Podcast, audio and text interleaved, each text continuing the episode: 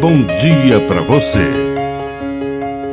Agora, na Pai Querer FM, uma mensagem de vida. Na palavra do Padre Dirceu Reis. Valor da renúncia.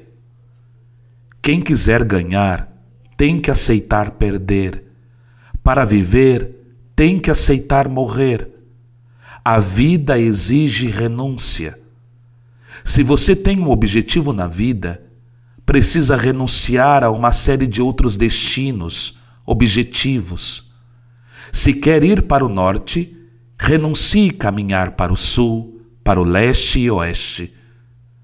Para você existe apenas uma direção, aquela que leva à sua meta.